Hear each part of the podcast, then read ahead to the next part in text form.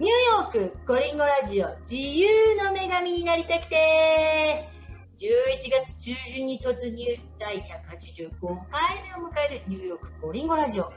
えー、9月から始まった新学期 back to school special。なんと11月に入っても勢いだけで続けてまおります。噛んでしまいましたけれども。えー、もうさすがに新学期スペシャルと呼ぶには抵抗がありますが、えー、今週も強引に back to school special をお届けいたします。では、本日の授業インタビューは、栄養学ですえー、実は私、学生時代、好きな科目は栄養学と生理学でございました。それでは本日の担任ゲストは栄養士ニューヨーク州西の宮下麻子さんです。はい。こんにちは。ありがとうございます。ありがとうございます。ようこそ。よろしくお願いします。よろしくお願いします。アメリカで栄養士として働いてるわけですよねなんか栄養士さんって日本だとそんなに一般人こうそんなに通らないじゃないですか、うんうん、栄養士さんって。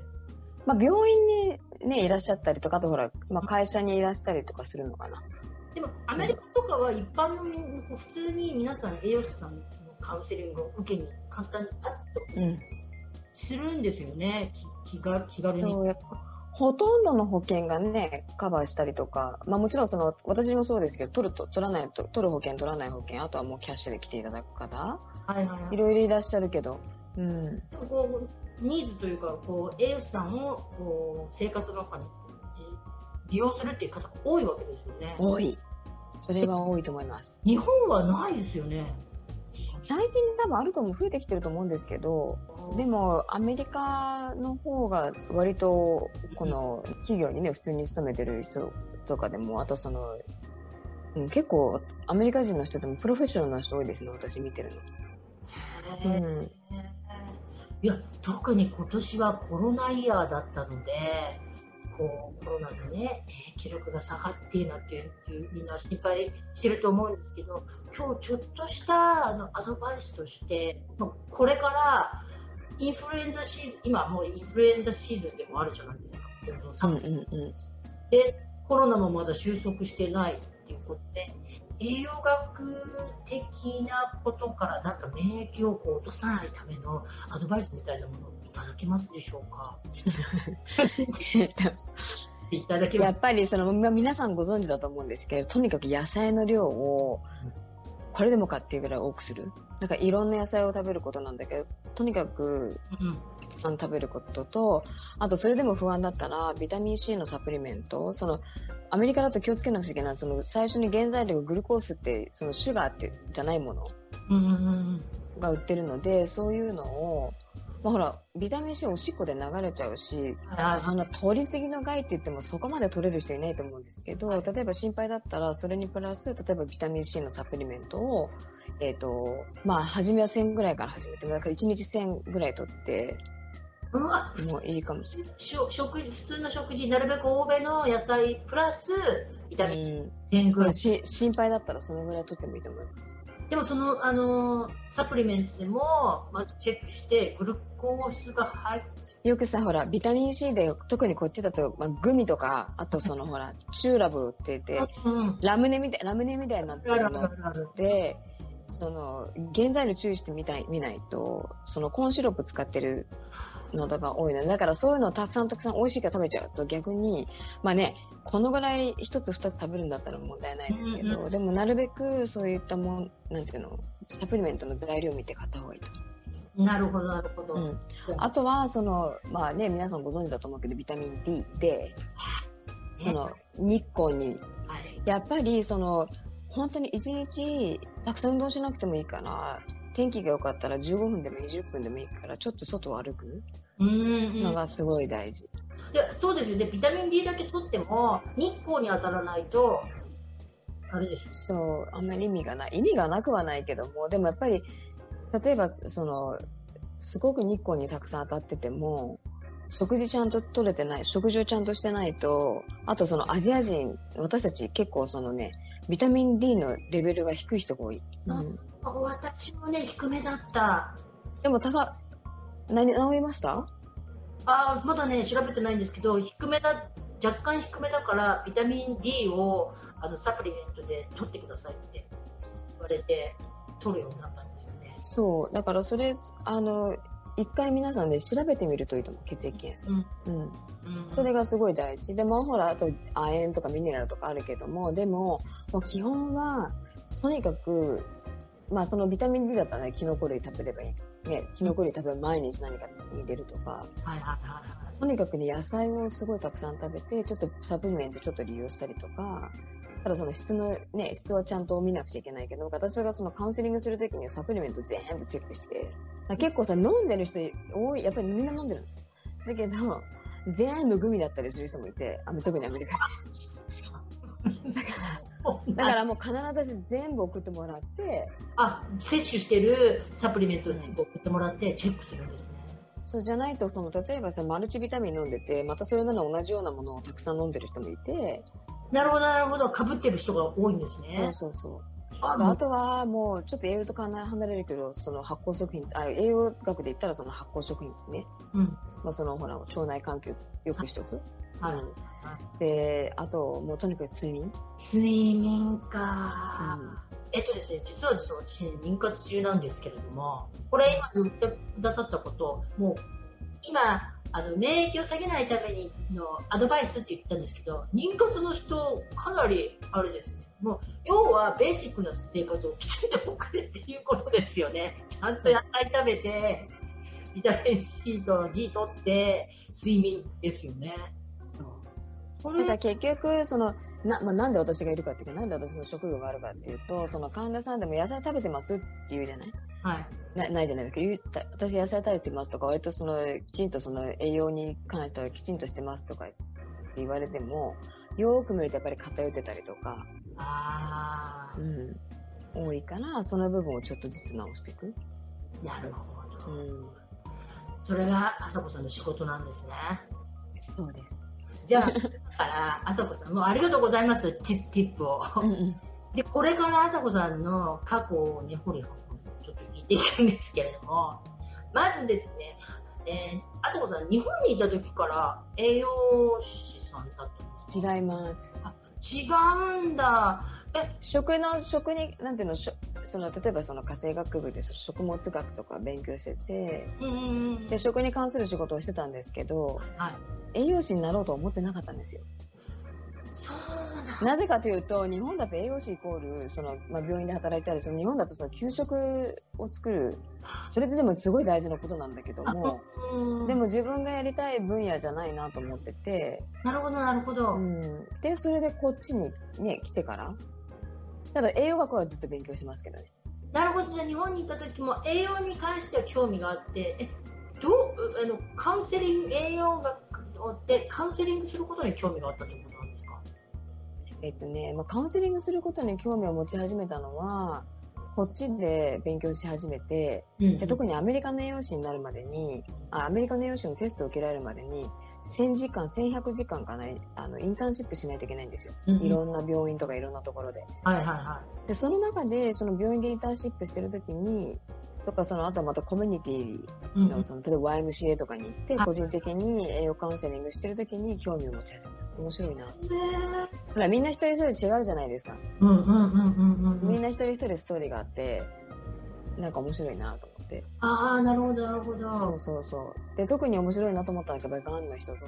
か、面白いってちょっと失礼だけど、その、結局、ほら、極端、え、あの、治り方が劇的にわかるか、治り方っていうか、まあ、その症状のが良くなり方が劇的にわかるから。え、こう、食生活を変えただけで。うん、うん。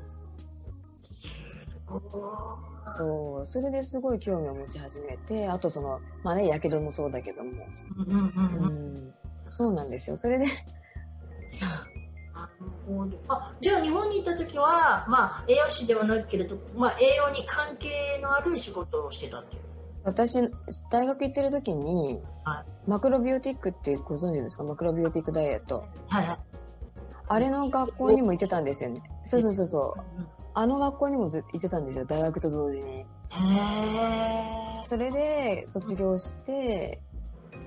で、その時ね、えっと、もう今ちょっとなくなっちゃったけど、赤坂にあるレディースクリニックがあって、そこが婦人科系のその疾患を持った方をがたくさんいるクリニックだったので、レディースクリニックで、はいはい。で、その先生がね、やっぱ食事で治すっていう先生だったの。うーん。で、その先生の下でちょっとね、ついてやってたんだけど、でもちょっとその先生が亡くなられたりとかして、うんうんうん。で、その後、その、結局マクロビオティック関係で、ね、あの、友達とビジネスしたりとかして。あ、なんかケータリングのビジネス。そうそうそうそうそうそうそう、楽しかったけど、うん。お料理教室とか、ケータリングそうそうそう、うん。そもそも、じゃあじゃあ日本にいた時からもずっと栄養とか食に関しての仕事っていう世界にいたわけじゃないですか。何でそういう世界に入ろう？それを今日そういうこの栄養に関する世界に興味を持ち始めたんですかえっとね、高校、で、私、アメリカにずっと来たかったっていうのが夢で、別に栄養とか何になりたいっていうのがなかったんだけど、その、私ね、すごい洋食で育ってるんですよ。そうなんですか？そう。じゃあパン派なんだ。ご飯じゃなくて。パンも大好き。お米も大好きだし、パンも好きなんで、どっちかというとなんか肉、あ、はいはいはい。肉とかチーズとか、うんうんうんうん、なるほど。そういうので結構育てて、そしたら、ね、高校生の時に父親がちょっと体調崩して、うん。で、その後にその、劇的に、その、家庭の食卓が変わるじゃないですか、やっぱり。ああ、なるほど。それで父親が回復していくのを見てて、すごいなと思ったのが一つ。おーはいはいはいはい。うんでも、なんかそれをその栄養が、栄養士になってっていうのと結びつかなくて、ただ料理するのがね、すごい好きだから、だったから子供の頃から。うんうんうんうんうんうん。まあだからね、なんとなくそのまま、その道で。あ、なるほどなるほど。うんそう、わ私もね、あさこさんのね、あのビデオ、なんか、セミナーのビデオ見ましたよ。あの、お料理の。ありがとうございます。あ、ゆうべ作りましたもん。あれ。ありがとうございます。牛肉とトマトとほうれん草の美味しかあれ。食べやすい、美味しいでしょ？食べやすくて。すごい。うそうのそううちのアメリカ人のパートナーもすっごい美味しいって喜んであれはそう、ああいう、で、うんパスタに乗せて。そう。だから、ああいう感じ、なんか、なんていうんだろう、だからレシピ、私個人的にレシピを作るのがすごい苦手なのね。だから、こう、あるもので作っちゃう。うんうん本当にあるものだけだったんでね。そうそとかだったら買いに行かなきゃっていう手間がなかったんで。そうーなんですよ。だから、その、うん。そういうのがきっかけでずっとこの世界にいるんですけどね。あと、その、まあ、個人的にもな、なんだろう、その大学、ほらダイエットとかするじゃないですか、高校生、大学生で。ね、年頃。はで、いそれでね、で、ちょっとなんか生理がおかしくなって、はい。で、それがきっかけでマクロビオティックを始めたんですよね。あ、ね、あさこさん自身が生理そうの、そうそうそう。そう。あ、そうなんマクロビを始めたんだ。いや、私もね、20代の時にね、あの、運動しすぎて、もうほら、やっぱりダイエットで、やっぱりダイエットはただの食事じゃない、運動だとかって言って、私もそうだって、そのね。もう、ジム毎日行って、プール毎日泳いで、筋トレして、そしたら生理止まっちゃったんですよ。そんなの。止まるんだって、生理ね。でも若い時って、あの、あ、生理止まってよかったぐらいな気持ちだったんですよ。めんどくさくないみたいな。3ヶ月ぐらいほっといちゃったんですよ。で、もう婦人科やっ、ぱりわからないもんね。わかららない。よね。婦人科の先生に怒られて、すぐ、こう、漢方薬とか飲まされて、まあ若かったからすぐ回復したんですけどね。まあね。うん、ええ運動もほどほどにして食事も普通に戻して確かにすぐ治っての体すごいですよね、まあ、食べ。てできてるからねそう、そうなんですよ。だからね、その自己免疫力とか自己治癒力、うんその力をすごく信じないとだね。なるほどはいはいはいなんかなんだろう、こういろんなものに、まあもちろん頼るたりとか、その補助として取るの大事なんだけども、どっちかというと、そのカウンセリングしにね、みその自分の自己治癒力を分かってもらうようなカウンセリングをするように心がけてる。おーなるほど、うん。うんあそそう。そうよねもともと自分信じてなかったらね変えていくのよって感じそうそうそう。だから、その妊活してる人もそうだけども、結局、なんだ、もちろんその今食べてるものを見せてもらって、そこを分析して改善していくのももちろんなんだけども、その経験、ね、うんうん、そうそうだけそうそのヘルプが結構多い。なんだけど結局そのほらいいもの食べてるのに。だから要はメンタル、メンタルのヘルスとすごい繋がってくるんだけど、その、そこをね、信じてくれてる人と信じない、信じて、信じようと思ってももちろんその信じられないまあ、そこはちょっと私のプロフェッションじゃないから、その心の方に行ってもらうんだけど、はいはい、でもやっぱりその何でも素直にバーって取り入れてやってくれる人の方が早く健康になったりとか、うん。面白いなと思う。うん。ただ、私のあさこさんの、どうぞ。私ね、結構素直というか、自分で素直っていうのもあれですけど、結構言われたことをこう、信じてやるタイプなんですけど、もしかして一つでブロックしてることがあるって最近気づいたのは、年齢。うん、年齢がもうこれだからね、確かに。でもっていうのでブロックしてるんじゃないかなって最近思うようになって。でもほら、人間、老いて定めじゃないですか。絶対に老いていくじゃないですか。うん、アンチエイジング。うん。そう。だからやっぱり、ね、年をほら、アンチエイジングのものとか、アンチエイジング、私もアンチエイジングって言葉使うけども、うん、でも結局、確実に老化を止めるってことはできないし、はい、ね、私たちやっぱ年を取っていくし、その、いつかね、やっぱ死ぬわけだから、ただ、その妊活にしてもそうなんだけど、その卵の老化だけじゃなくて、その体全体の老化を私は見なくちゃいけない。これ、妊活者の皆さん、聞いといて、ちゃんと。確かに。確かにね、私、妊活者代表として考えてたことって、もう卵子の老化しか考えてないんですよ。もう卵子の老化を止めるには何々みたいな、そういうことばっかり考えてたんですけど、よくよく考えてたら、その卵子を作る卵巣とか、後から着床させる子宮とか、その前に体のなんかね、あの。そう、だから例えばさ、その、さっき言ったその年齢のことがすごいブロックしてる。うん、で、例えばそれが、ブロック、例えばその、あとストレス、うん、皆さん多分すごい捉え、ね、してるけどなかなかできない。やっぱストレスになるじゃないメンタル落ち込んだりとか。うん、でそれってさ、その、その気持ちを、その、感情をこうコントロールするのって、もちろんその、ホルモンがすごい関わってる。で、それが、その生殖だけのホルモンじゃなく、だけじゃなくて、そのストレスホルモンだったりとかすると、やっぱ腎臓の上にある副腎品質をちょっと治療しないといけないとか、だからそういうところだとその肝臓、肝臓はすごい大事だから肝臓をすごいきれいにしなくちゃいけない。そういうところをデトックスしていかないと、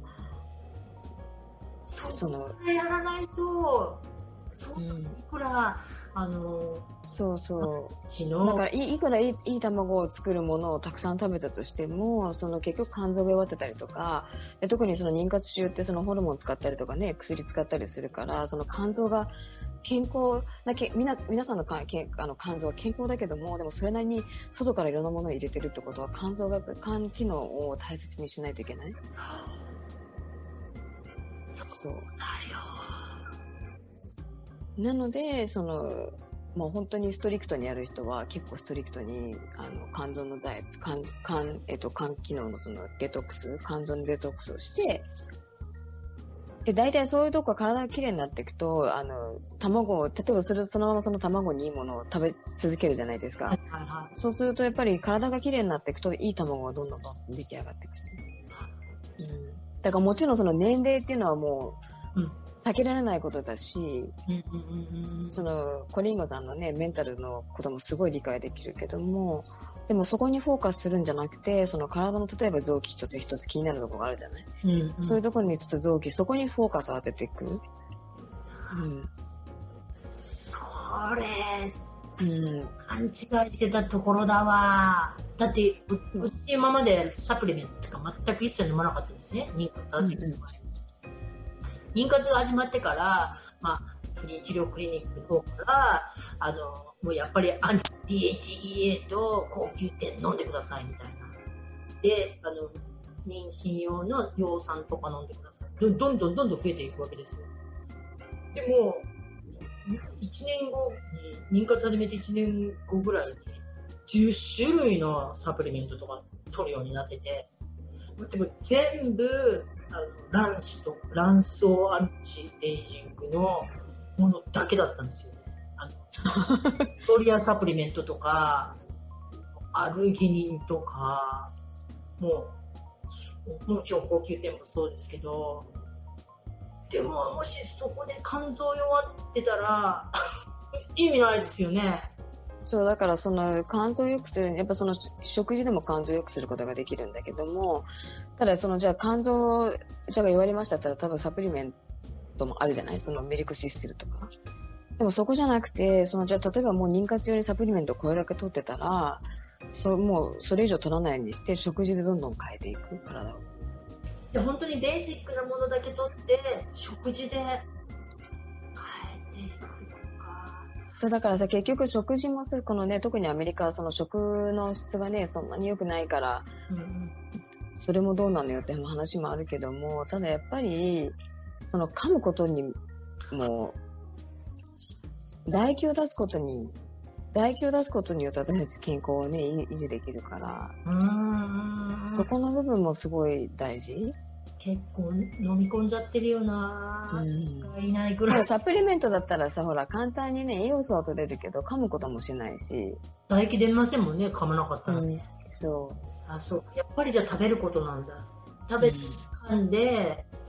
だって野菜とかだったらすごいあの食物繊維だからたくさん噛まなきゃですもんね。そう、だからそこを結構フォーカスすることが多いかな。あとはその、まあ、なんていうんだろう、妊活っていうとほら結構みんなね、女性の問題、まあもちろん最近変わってきてるけど、女性の問題ってね、そうそうそうでも、その、不妊治療センターとかにね、ちょっと行ってみてみると、結構ご主人は待ってるんだけど、ね、パートナーの人が、パートナーがすっごい不健康そうだったりするのを見ると、女性の問題じゃないような気がするっていうカップルも結構いる。だ男性、ね、不妊とかもありますからね実際、だってうん精子だって自分が食べてるもので出来上がってきてるわけだから、うん。とんでもないもの食べてたらとんでもない精子になりますよねそれね。そう、そう。そうか。でもかといってね、あなたいい精子作ってもらうためにこのサプリ飲んでとか言ったらねでもね、そしたら男性はほら、例えばまあ精子作るの大事なのその亜鉛とかうんうんうんうん。じゃない、だから、まあちょっと動物性の食品がね、多くなるけども、そういうものをちょっとうまく取り入れてあげるとか。ああとは、まああとね、男性もね、すっごい野菜た、もう食べさせてって言い方はちょっとあれだけども、いろんないろんな野菜をとにかく男性にもたくさん食べてもらって、男性も結局ほら、体が綺麗じゃないっていい精子を作れない？はいはいはい。うん。はいはい。確かにおーじゃあやっぱり食べ物なんだ。そう、だから、まあもちろんその卵のね、老化が一、卵を、健康な卵を作ろうって、それすごい大事なんだけども、うだからね、DHEA とかそこら辺はね、なかなかちょっと食べ物で、ほら、日本でしか手に入らないね、自燃書とかそういうものに結構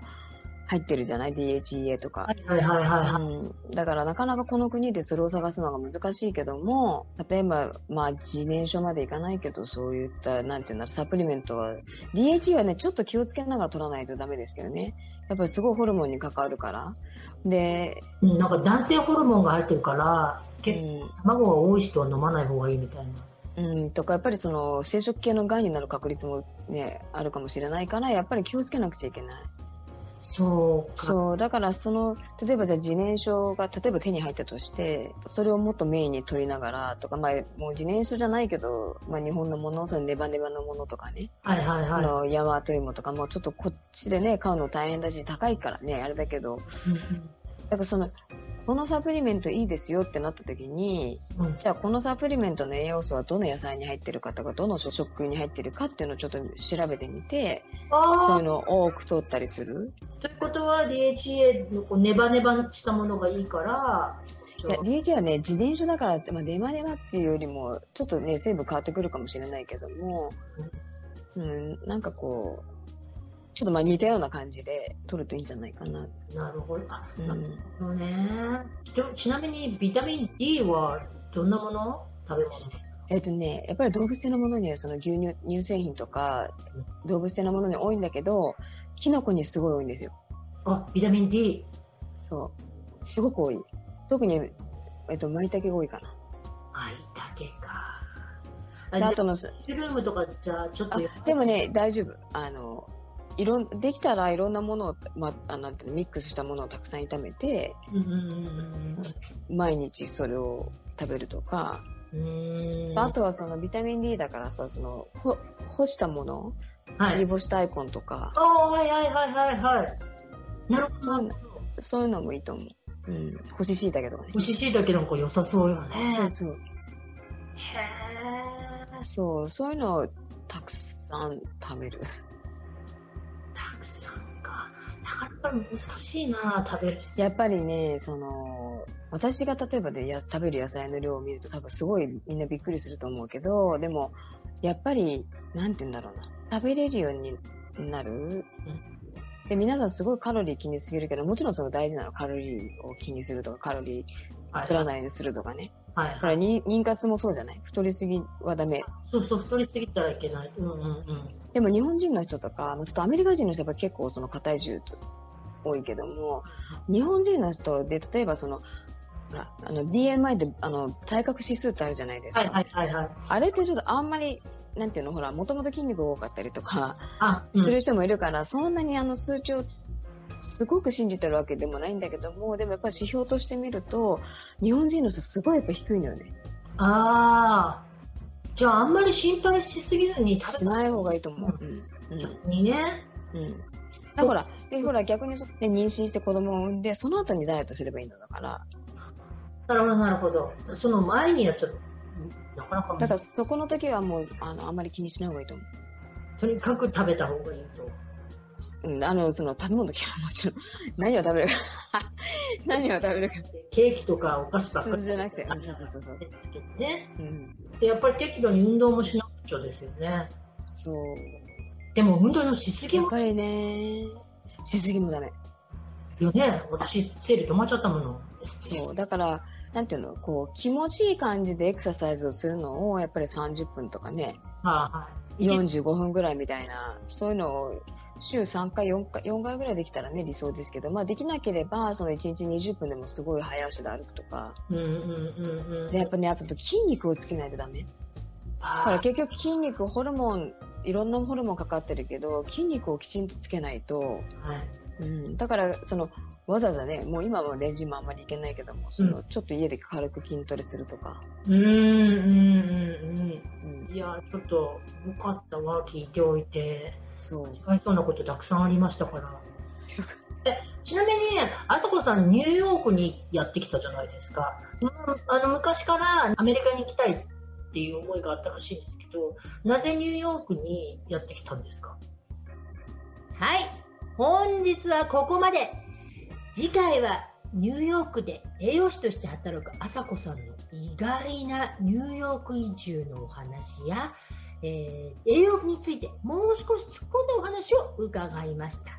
えーその他に日常生活に栄養士の栄養カウンセリングを取り入れるメリットや、えー食事で妊活やアンチエイジングのアドバイスなども伺ってありますので来週もお楽しみにそれでは See you next week! バイバーイ